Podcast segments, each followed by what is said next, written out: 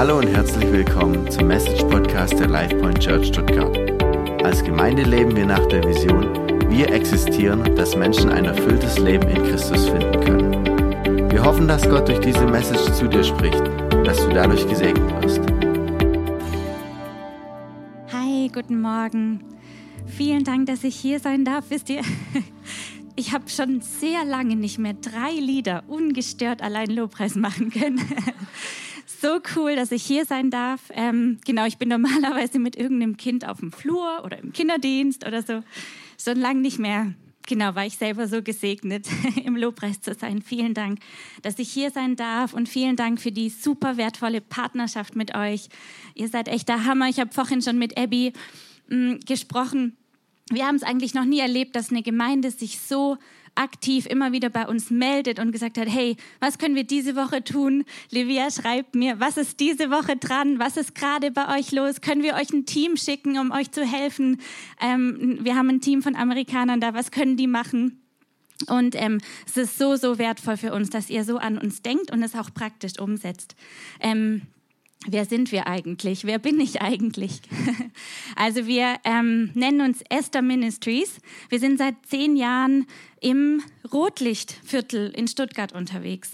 Ich darf seit acht Jahren den Verein auch mitleiten mit einem Team von, ähm, von drei bis vier Frauen sind wir da immer so im Vorstand und ähm, darf schon seit acht Jahren dabei sein und das ähm, durfte es miterleben, wie sich das aufgebaut hat von einer Gebetsgruppe und einer Streetwork-Gruppe wirklich zu einer, ähm, ja, zu einer Organisation, die sich dem, der Mission total verschrieben hat, wirklich Frauen rauszuhelfen, ihnen ein neues Leben nach der ähm, Prostitution zu geben. Und das durften wir sehen, schon seit Jahren so viele ähm, Leben, die verändert wurden. Und ich habe ein Bild mitgebracht von meinem Team. Ich bin ja überhaupt nicht, ich bin eine Vertreterin heute Morgen hier und ich habe euch mit Absicht das Verrücktere mitgebracht, weil ich das wichtig finde. Wir, wir ähm, sind in dem ernsten Thema unterwegs, aber wir haben auch echt Spaß zusammen. Wir sind ähm, so ein tolles Team. Ich bin so begeistert von jeder Einzelnen. Wir haben ungefähr jeden Beruf, den man sich vorstellen kann, da drin vertreten. Und ähm, genau, auch hier und da Männer dabei, aber natürlich sind es viele Frauen, weil wir einfach auch zum Beispiel in Bordelle oder ins Rotlicht gehen wir einfach vor allem mit Frauen. Und ähm, auch die Nachbetreuung dann. Ähm, ja, genau. Ich bin so, ich mache sonst, ähm, ich arbeite ähm, jetzt inzwischen in Teilzeit auch für Esther. Ich habe aber ganz viele Jahre ehrenamtlich äh, auch mitgearbeitet und bin da so reingekommen. Ansonsten tanze ich von Beruf. Und ähm, genau, habe zwei Mädels zu Hause.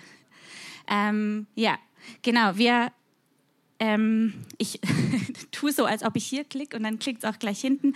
Ich habe euch noch mal ein Foto mitgebracht von jemandem. Und das Foto ist so frisch, das habe ich noch nie gezeigt in der Präsentation.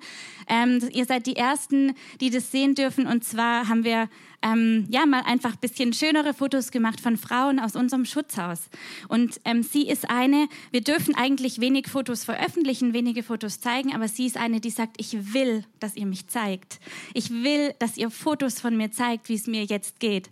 Und es berührt mich total und ich liebe dieses Foto so. Ähm, weil es sie zeigt ähm, in unserem Schutzhaus, ähm, wie sie wirklich ähm, dieses neue Leben geht, Schritt für Schritt. Und ich will einfach euch den, den Hintergrund von ihr ein bisschen ähm, erzählen, ein bisschen mit reinnehmen, wo sie aufgewachsen ist. Ähm, sie ist eine äh, Roma, die in Bulgarien aufgewachsen ist.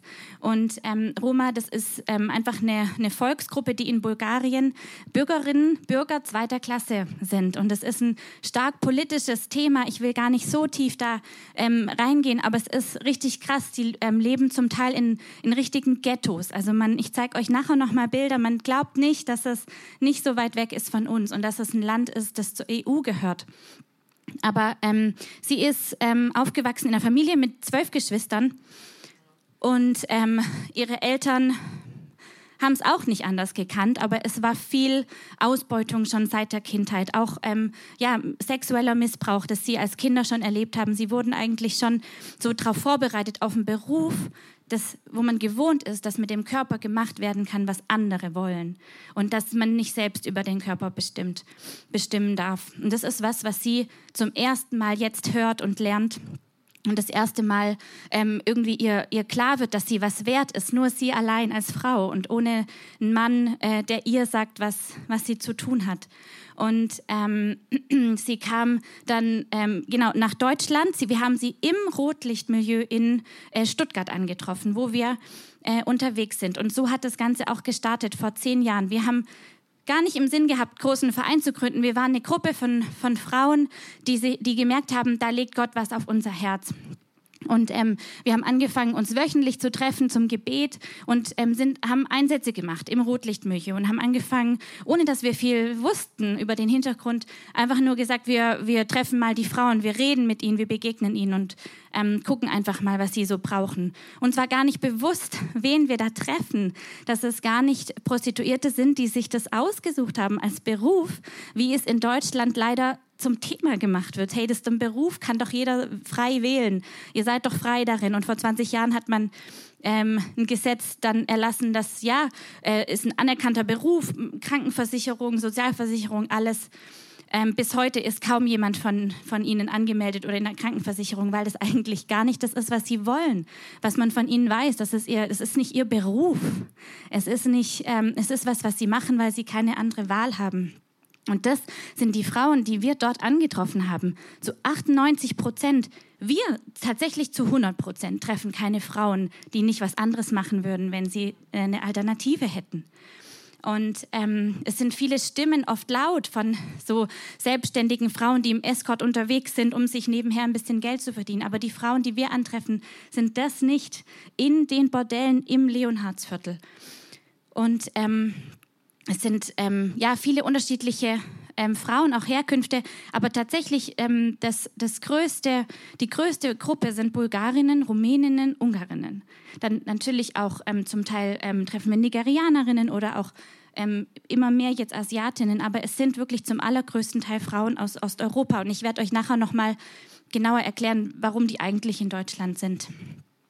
Und wir haben es uns zu unserer Aufgabe gemacht, uns ähm, ja, Gefangene und nicht die, die hinter den tatsächlichen Stangen ähm, sitzen, zu befreien und ihnen den Weg daraus, weil das ist das, was wir dort angetroffen haben. Frauen, die gefangen sind, die in, in Sklaverei wirklich sind, also wortwörtlich, die ähm, jemanden hinter sich haben, der ihnen sagt, was sie zu tun haben und so da komplett gebunden sind.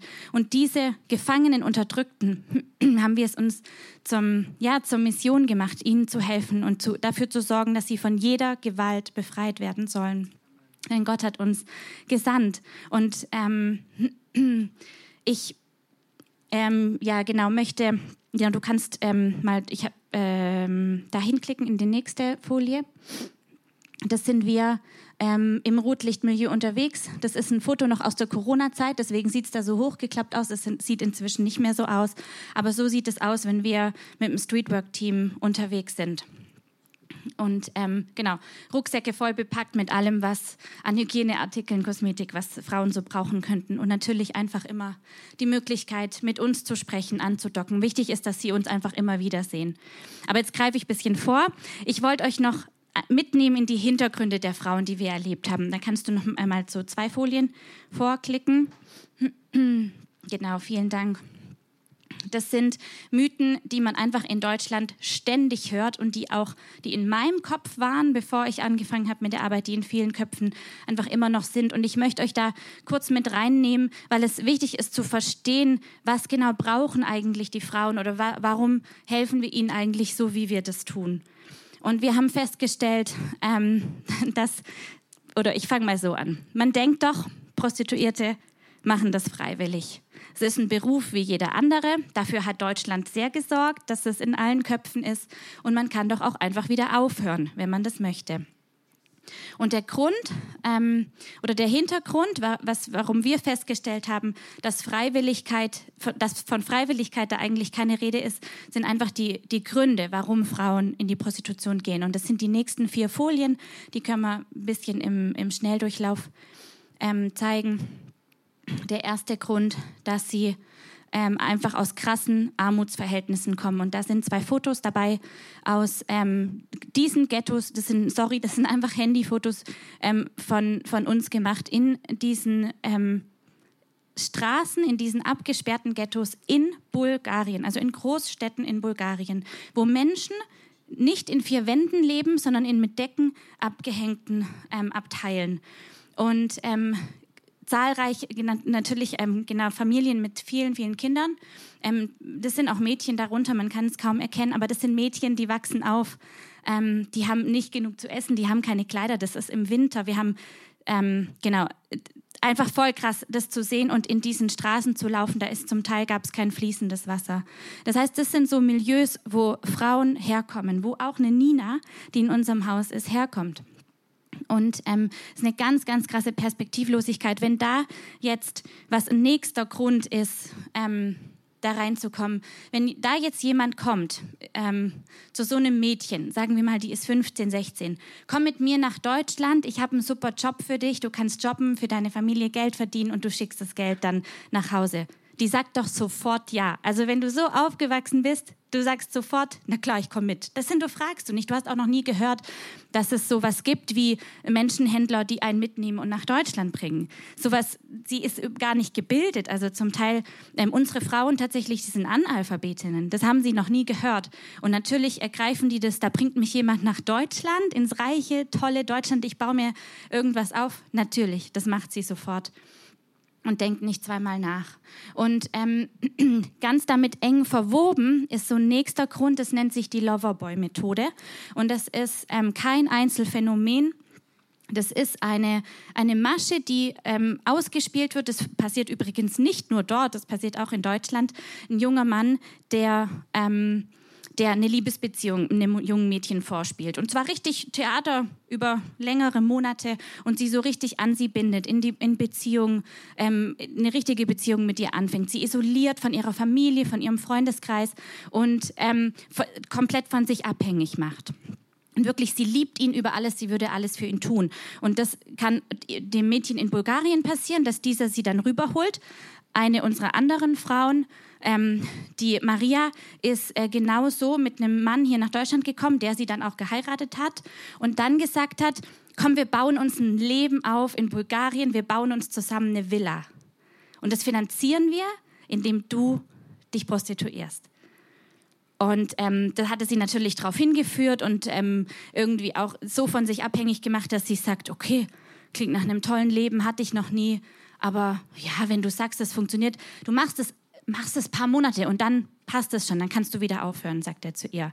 Sie heiratet ihn auch. Sie haben auch ein Kind zusammen und das macht sie. Und es geht über mehrere Jahre und sie ist da so drin und wir haben wirklich Telefonberatungen mit so jungen Mädchen. Sie merken das nicht. Sie sagen, das ist doch mein Mann oder das ist doch mein Freund, der liebt mich über alles. Wir mach, ich mache das für ihn, ich mache das für uns, für unsere Zukunft. Und ähm, ich, ich ähm, ja, es ist schwer äh, zu greifen. Aber wenn man weiß, wo sie herkommen, wo sie nie wieder hin zurück wollen, dann ähm, ist das irgendwie das Einzige, was sie kennen und der Einzige, der sie ja liebt und, ähm, und annimmt und warum sie ihm einfach folgen, egal wohin, tatsächlich. Und wenn es nicht mehr mit psychischem Druck funktioniert, dann kommt natürlich auch Gewalt und Drogen ins Spiel, um sie gefügig zu machen. Und so geht es über mehrere Jahre. Sie sind, kriegen gar nicht mit, dass er auch noch andere ähm, Beziehungen am Laufen hat und sind einfach da so voll drin und merken gar nicht, dass es ihr Zuhälter ist. Und bei Maria war es so, er hat diese Villa gebaut in Bulgarien, aber da ist er hin, ohne sie, hat sie hier gelassen und ähm, ja, ist dann in seine Villa nach Bulgarien gezogen. Ich erzähle euch noch mal über Maria, weil ihre Geschichte geht weiter. Was ähm, in all das mit reinspielt, ist natürlich, ich habe es vorhin schon mal kurz gesagt, ein nächster Grund, aber der, der spielt in alle drei anderen auch mit rein, ist das Kindheitstraumata und schwierige Familienverhältnisse und wirklich auch ein, ein, ja, eine Überzeugung davon, dass, dass ihr Körper nichts wert ist. Ähm, dass Missbrauch an der Tagesordnung ist. So, so, wenn ein junges Mädchen so schon aufwächst, dann ähm, genau, ist sie das einfach schon gewöhnt. Sie ist da schon dran ähm, total trainiert eigentlich. Sie kennt nichts anderes. Ähm, genau. Nächst, der nächste Mythos ist, ähm, dass Prostitution ja ein Beruf ist wie jeder andere. Und das hat man in Deutschland eben wirklich total versucht, das so in unsere Köpfe zu bekommen mit einer Gesetzgebung, die sagt, ja, ähm, das ist doch ein Beruf, kannst du dir aussuchen, ihr sollt selbstbestimmt sein in dem, was ihr macht, liebe Frauen. Und ähm, hat dabei irgendwie nicht so richtig gesehen, dass man dafür Tor und Tür öffnet, gerade in Deutschland, dass, ähm, dass ja, Frauen wirklich ausgebeutet werden und dass man sie auch nicht ähm, du kannst ja nicht, äh, die Polizei, wenn sie das auch überprüft, was sie theoretisch machen und machen sollen, dann gehen sie in ein Bordell rein und dann ist ja nicht so, dass eine Frau sagt, hallo, ich bin hier nicht freiwillig, hol mich mal schnell raus. Ähm, erstens, ähm, Polizei ist in ihren Augen ganz oft korrupt, vor allem im Heimatland. Das, die Polizei hat sowieso kein, überhaupt keine Relevanz für sie. Die arbeiten eigentlich mit den Zuhältern zusammen. Und, ähm, und das andere ist, dass sie ja ähm, unter einem Zwang stehen, unter einem Druck, unter einer Bedrohung. Da würde niemand jetzt zu irgendeinem fremden Polizist sagen, ähm, helf mir mal. Es kann ja sein, dass das ähm, ein Freund ist von ihrem Zuhälter und der das mitbekommt. Das heißt, ähm, also was da abgeht in diesem Milieu, ist einfach alles andere wie ein Beruf, wie jeder andere. Ich sage nur eins, es gibt ähm, Bordellbesitzer, die ähm, brüsten sich damit, dass sie Panic Buttons haben in ihren Zimmern. Panic Buttons. Beruf wie jeder andere. Ja. Und ähm, sie sagen dann, ja, bei uns gibt es ja einen Knopf, wo die Frauen drücken können, wenn, was, wenn Gewalt ähm, passiert, dann können, kommt ja die Polizei. Und das ist an der Tagesordnung dort Gewalt. Also die äh, Polizei sagt auch so, Panic Buttons werden ähm, viel, viel, viel mehr ähm, gedrückt heutzutage. Und ähm, ja, es, es geht weiter mit, ich möchte die nächste Folie auch einfach kurz überspringen. Sie zahlen viel Miete ähm, in, in den Bordellen. Ähm, sind ähm, genau horrende Mieten, die sie für die Zimmer bezahlen müssen, in denen sie zum Teil auch wohnen. Und das, was sie, was sie reinbekommen, das müssen sie alles abgeben. Da bleibt eigentlich nicht mehr viel übrig, auch äh, der Familie zu schicken.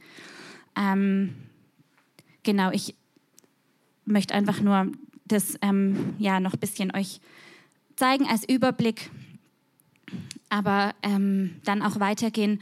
Man, äh, man hat festgestellt, dass ähm, viele wirklich unter, unter Traumata leiden. Also ähm, PT, äh, PTBS-Störungen haben ähnlich wie Kriegsheimkehrer. Ähm, also das ist das, was, was psychologisch die Frauen eigentlich erstmal ähm, krass aufarbeiten müssen, eben seit ihrer Kindheit. Und das ist ähm, ja circa 80 Prozent der Frauen. Und ähm, es ist kein Beruf wie jeder andere, haben wir noch nie so gesehen festgestellt. Sie können doch einfach wieder aufhören, wäre der Mythos Nummer drei. Sie sind aber abhängig finanziell von diesem Loverboy, diesem Freund, diesem Mann. Sie haben, äh, sprechen unsere Sprache hier überhaupt nicht. Sie können gar nicht irgendwie zu einem Hilfsangebot oder zu einer Stelle gehen, weil sie gar kein Deutsch sprechen. Sie kennen nur ihr kleines Mini, äh, ihre Straße eigentlich, wo sie wohnen. Sie haben Angst, sie haben kein Vertrauen in Polizei und ähm, Genau, überhaupt gar kein Selbstvertrauen oder überhaupt nicht die Perspektive. Und da kommen wir einfach ins Spiel. Wir sind die, die im Rotlichtviertel da sie aufklären können und sagen können, was eigentlich ihre Rechte sind in Deutschland, was ihre Möglichkeiten auch sind und was eigentlich normal ist in einem Beruf und dass das nicht das Deutschland ist. Für sie ist das ihre, die kleine Welt, in der sie sind, das Deutschland, das sie kennen. Und aufgrund unserer ähm, krass offenen Gesetzgebung wird Deutschland auch das, ähm, äh, das Bordell Europas genannt. Das liegt an der geografischen Lage, mh, weil wir sehr mittendrin sind. Und es liegt einfach daran, dass es bei uns eben ähm, so legal gehandhabt wird und überall gepriesen wird, als ähm, hier kannst du den Beruf machen ähm, selbstbestimmt, ganz wie du möchtest, alles ganz super. Und so ähm, werden die Frauen hierher geschickt. Es sind zum Teil Clans, die, die wir da, ähm, ja, die da wirklich in, in Stuttgart, aber auch in anderen Städten natürlich ähm, unterwegs sind und da Frauen echt in ihrer Kontrolle haben. Und genau, uns ist einfach ziemlich schnell vor Augen gekommen, dass es nicht viel mit einem Job zu tun hat, sondern eher mit moderner Sklaverei. Und ähm, genau, und dass es Menschenhandel ist. Die nächste Folie oder die nächsten beiden Folien zeigen auch, dass es ähm, Zwangsprostitution gehört zum Menschenhandel und ähm, ist der allergrößte Teil. Warum ist das so? Weil Frauen sich nicht so schnell verbrauchen wie zum Beispiel Drogen. Und ähm, die menschliche Arbeitskraft eben als ähm, ja, im Bereich Zwangsarbeit oder auch einer sexuellen Ausbeutung ist einfach ein lukratives Geschäft. Das wäre noch die nächste Folie, aber ich zeige es euch, möchte es euch einfach nur ganz kurz zeigen.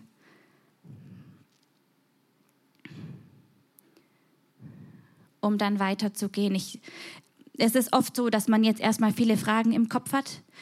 Ich kann, also kommt nachher noch auf mich zu, sehr gerne und stellt mir eure Fragen. Ich habe es einfach jetzt wirklich im ganz schön Schnelldurchlauf euch einfach den Hintergrund ähm, von dem erklärt, warum es in Deutschland so krass ist und dass wir dringend was dagegen tun müssen und dass wir dringend diese Frauen erreichen müssen und am besten eigentlich schon, bevor sie überhaupt hier landen und hierher kommen.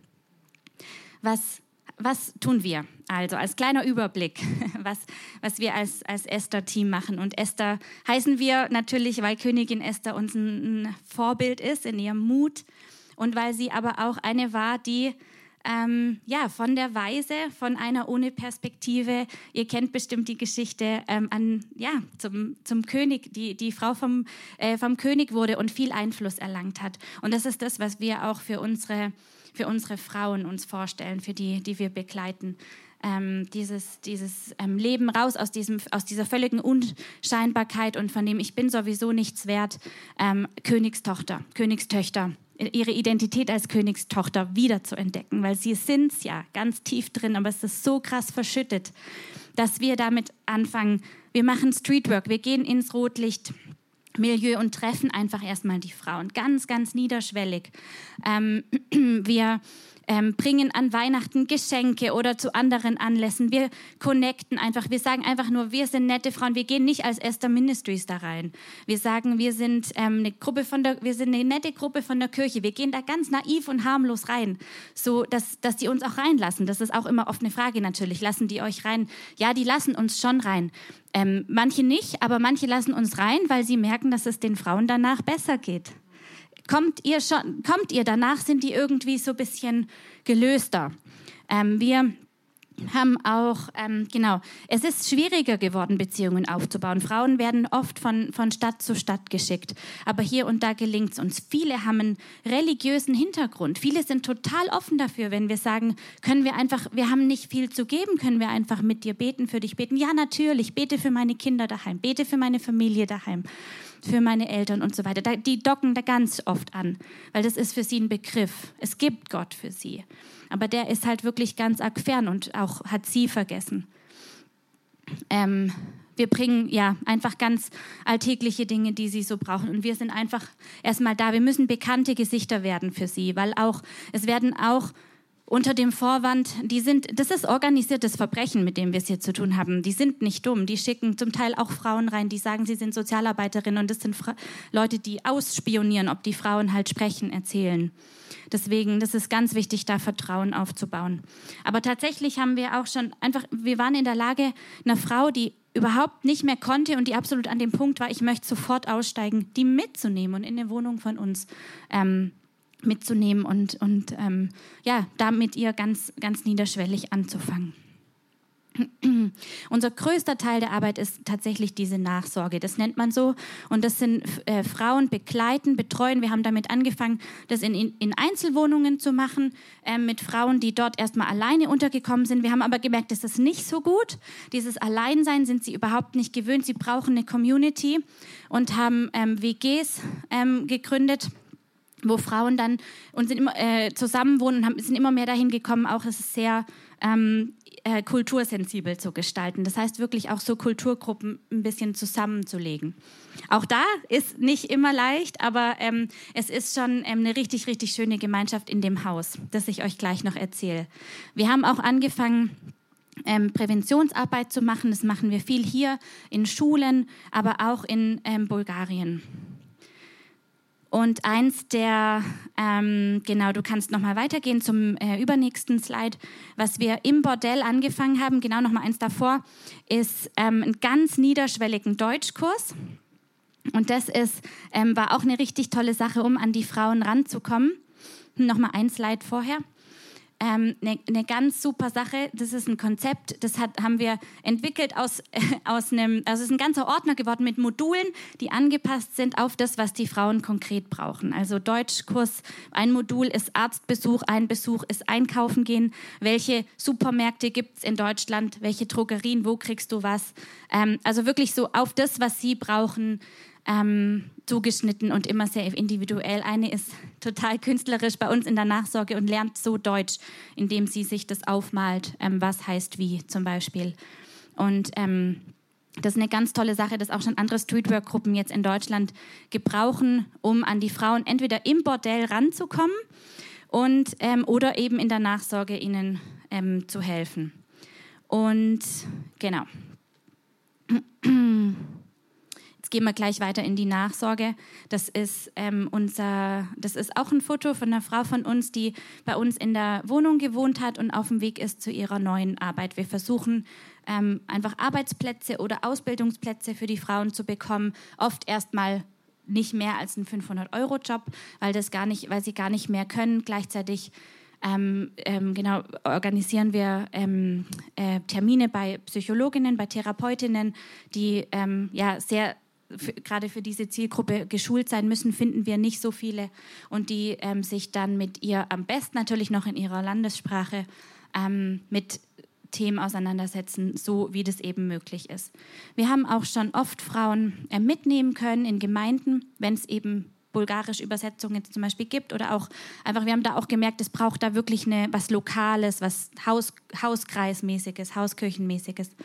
Und ähm, genau, machen ähm, da einfach eine ganz engmaschige Betreuung. Dazu haben wir auch Sozialarbeiterinnen angestellt. Das, am Anfang lief das alles ganz ehrenamtlich, gerade diese Begleitung. Und ähm, inzwischen haben wir aber Sozialarbeiterinnen, die wir da auch wirklich, ja, die da einfach ähm, freigesetzt sind für die Frauen. Wie viel Zeit habe ich noch? Ich habe nicht geguckt, wann ich gestartet habe. Okay, super. Genau, dann ganz kurz eben Aufklärung, Präventionsarbeit. Wir klären auf über diese Loverboy-Masche in Schulen, in unseren deutschen Schulen. Leute, das ist da auch ein Thema. Wenn wir Fragebögen bekommen, ähm, am Ende der Stunde kreuzt uns immer mindestens einer an das habe ich schon mal miterlebt bei einer Freundin oder bei einem Freund, dieses in diese Liebesbeziehung zu kommen, abhängig gemacht zu werden, ausgebeutet, ausgenutzt zu werden. Und das ähm, genau ist auch ein Thema. Wir haben jetzt auch eine, eine Förderung bekommen für eine Social Media Kampagne, haben wir ganz frisch gestartet, um junge Mädchen zu erwischen, da wo sie sind, an ihren Handys und wirklich sie aufmerksam zu machen auf, ähm, äh, aber auf eine positive Weise. Also nicht nur dieses äh, Warnung, Warnung, Warnung, Achtung, Achtung, Lover Boys. Ähm, darauf reagieren reagieren sie gar nicht, weil das ist ja, da sagen sie ja selber auch, ach, kein Problem für mich, weiß, ich bin da nicht in Gefahr. Das ist ja so, die werden da ja so eingelullt. Aber dass wir schon anfangen, da, ähm, hey, Thema Jobs, was könntest du dir vorstellen? Was gibt es für Jobs in Deutschland? Und wollen da auch eben an bulgarische Jugendliche hin, Mädels, ähm, die einfach dieses falsche Bild haben von dem, was in Deutschland ähm, so geht. Genau, da sind wir gerade ganz am Anfang, aber es ist eine super spannende Sache. Ähm, wir machen Präventionsaufklärungsarbeit und haben ein Rückkehrprogramm auch in Bulgarien selber. Wir haben gemerkt, ähm, eben, wir merken es in Stuttgart, aber es ist auch wirklich ähm, statistisch, ähm, das ist die nächste Folie, ähm, ähm, wirklich genau wissenschaftlich auch bewiesen. Es ist ein Kriminalkommissar, der sich viel in dem Bereich bewegt, der sagt, es sind 10.000 bulgarische Frauen und Kinder, die außer Landes gebracht werden, um vor allem in Deutschland eben sexuell ausgebeutet zu werden. Und ähm, genau, an die müssen wir ran, schon bevor sie dann hier äh, gelandet sind. Und was wir jetzt auch schon ganz oft gemacht haben, war auch eine Frau, die sagt, ich, ich möchte eigentlich gar nicht in Deutschland bleiben. Ich bin ja eigentlich nur hier, weil ich hierher ge gekarrt wurde ich möchte eigentlich in meinem Heimatland wohnen, aber ich habe halt dort keine Perspektive. Oder mir würde das Gleiche nochmal passieren, indem mich jemand aufgabelt und hierüber bringt. Und deswegen sind wir dabei, wirklich ein nachhaltiges Rückkehrprogramm für die, die eigentlich in ihr Heimatland wieder wollen, um dort ähm, für sie Ausbildungen zu suchen und sie ähm, ihnen eine Arbeit zu äh, besorgen. Das ist wirklich nicht einfach, aber wir arbeiten da mit Partnern zusammen, auch mit A21, die in Bulgarien zum Beispiel eine ganz tolle Arbeit machen. Und ähm, genau, haben erst vor, vor zwei Wochen hat eine aus unserem, aus unserem Schutzhaus entschieden, sie möchte mit ihrer Tochter eigentlich nach Bulgarien. Und wir sind gerade dabei, eben alles für sie dort ähm, die, äh, Setup zu machen, sozusagen. Ähm, genau. Wir haben auch schon so, so Schulungen gemacht für Gemeindeleiter, um sie wirklich auf dieses Problem auch aufmerksam zu machen, weil es ist noch sehr unbekannt. Und auch dieses ganze Thema Roma in Bulgarien, das ist ähm, ja gar nicht so leicht, das ähm, in Bulgarien publik zu machen, dass es da wirklich diskri krasse Diskriminierung gibt und ähm, die Kinder zum Beispiel auch unbedingt in die Schule gehen müssen. Was verhindert wird, wirklich konkret verhindert wird. Und das führt mich jetzt zu unserem Projekt, das äh, viele von euch ganz konkret äh, gesehen haben. Das ist unser Haus im Ostalbkreis, wo wir Roma-Frauen zusammen aufnehmen und die dort ähm, ja, ein betreutes Wohnen haben. Und eine Frau wie Nina, die ich euch am Anfang gezeigt habe, ist dort die Hausmama. Und es macht so viel Sinn, weil sie die Frauen versteht und sie die Frauen ähm, und sie weiß, wo sie herkommen. Sie kommt selber daher und ähm, sie ist dort, ähm, zeigt mal die nächste Folie.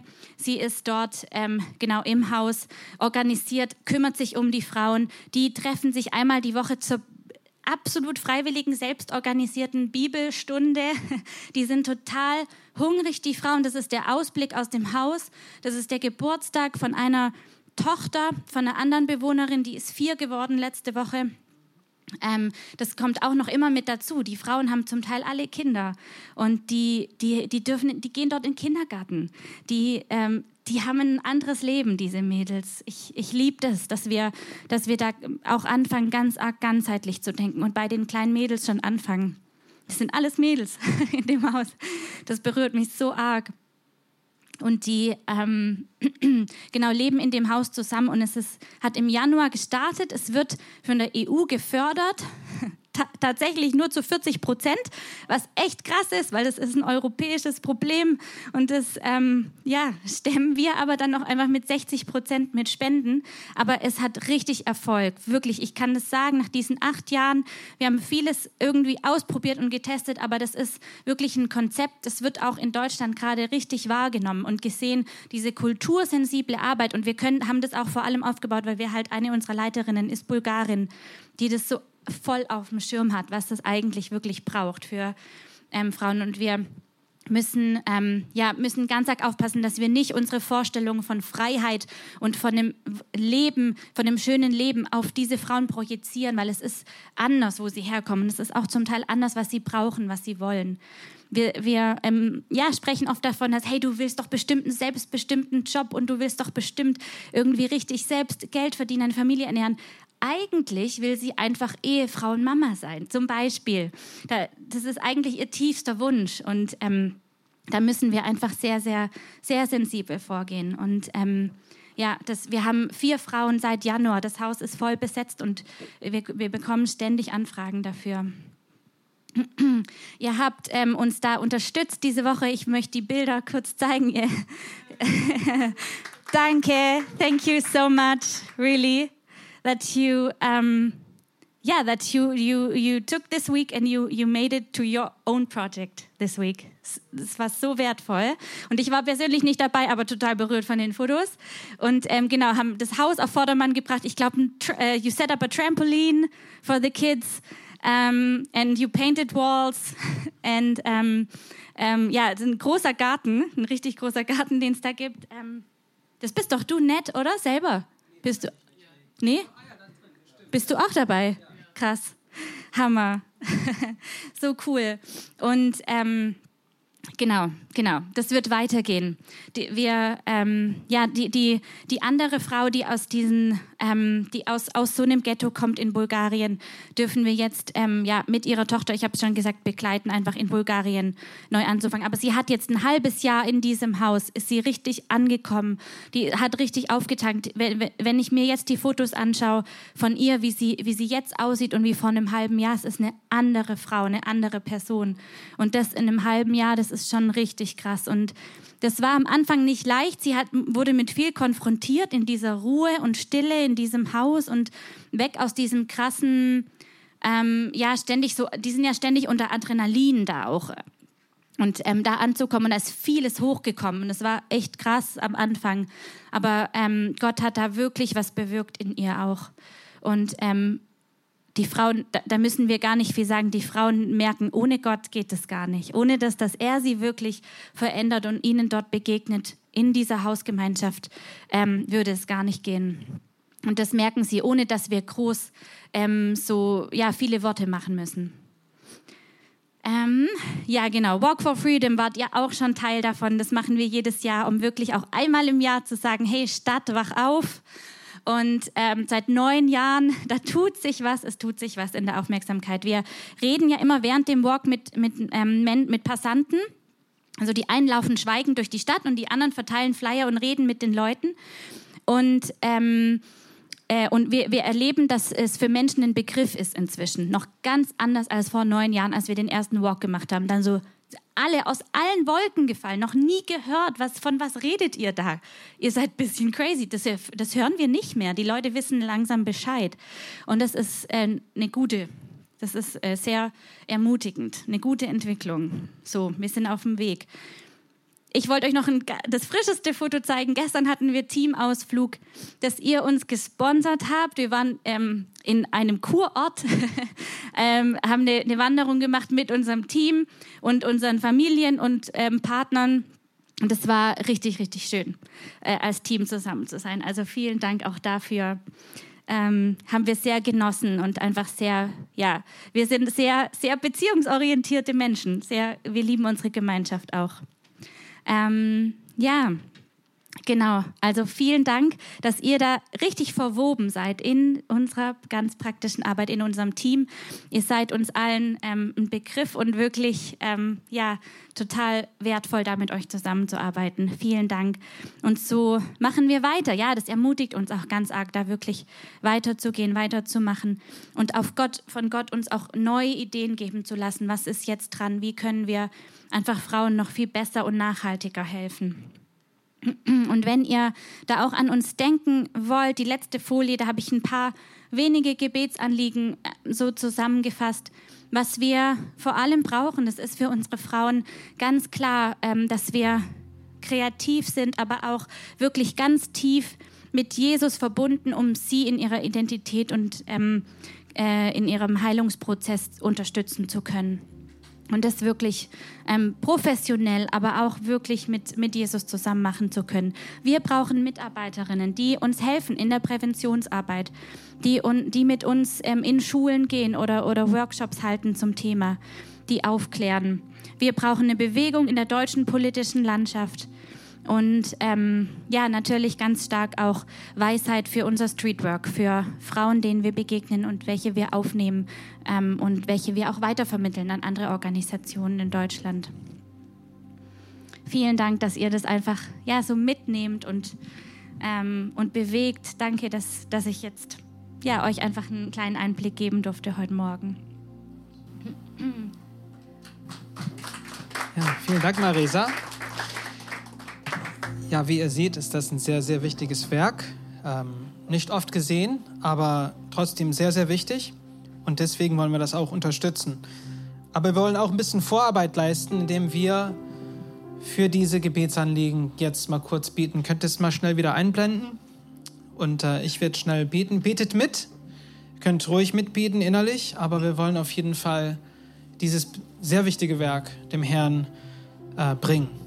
Beten wir gemeinsam. Lieber Jesus, wir danken dir für Esther. Wir danken dir für Esther selber, dass sie dir treu geblieben ist in einer ungöttlichen, in einem un ungöttlichen Umfeld, Jesus, und dass sie dein ganzes Volk dadurch retten durfte, Jesus. Das zeigt, dass wenn eine Person das Richtige macht, dass wirklich viel Gutes rauskommen kann. Und wir wissen, dass es so viel Böses auf der Welt gibt dass dein Herz schmerzt. Und es schmerzt für dich, dass deine Töchter so missbraucht werden, dass deine Töchter so ausgebeutet werden. Und du hast Esther Ministries ins Leben gerufen, als Werkzeug in deiner Hand, diese Töchter zu retten. Wir danken dich da, dir, dir dafür, Jesus. Wir danken dir, dass du daran gedacht hast, dass du schon in deiner Zeit auf Erden Frauen geschätzt hast, Jesus, dass du ihnen die Aufmerksamkeit geschenkt hast, mit ihnen ins Gespräch zu kommen, sie von bösen Männern zu retten, sie von bösen Geistern zu retten, Jesus. Das ist dein Herz. Du liebst deine Töchter. Und deswegen beten wir auch für sie. Wir beten für Weisheit für die Leiter von Esther, Jesus, dass du mit ihnen ähm, sprichst, in ihren Gebetszeiten, gemeinsam in ihren ja, Zusammenkünften, wo sie überlegen, was können wir tun. Öffne ihnen die Türen. Gib ihnen die richtigen Partnerschaften. Dafür bitte ich auch für die Leute in führenden Positionen in unseren Regierungen, Jesus, dass sie wirklich merken, was hier los ist, dass ja, dieses Gesetz, das als, ja, das ist nur ein Beruf gesehen worden ist, eigentlich viel mehr Schaden angerichtet hat als Gutes. Und ich bitte dafür, dass Leute hierzu aufwachen, dass sie merken, dass etwas dagegen getan werden muss, dass wir eigentlich, ähm, ja, hilflose Frauen in die Händen von bösen Männern gegeben haben dadurch und dass sie ausgenutzt werden. Verzeihe uns, vergib uns, Jesus, als Land, dass wir sowas Böses ins Leben gerufen haben. Verzeih uns und heile unser Land, indem du wirklich gute Leiter in diese Position rufst, Jesus. Und dass sie diese Türen schließen, dass ja, legal Prostitution gemacht werden kann.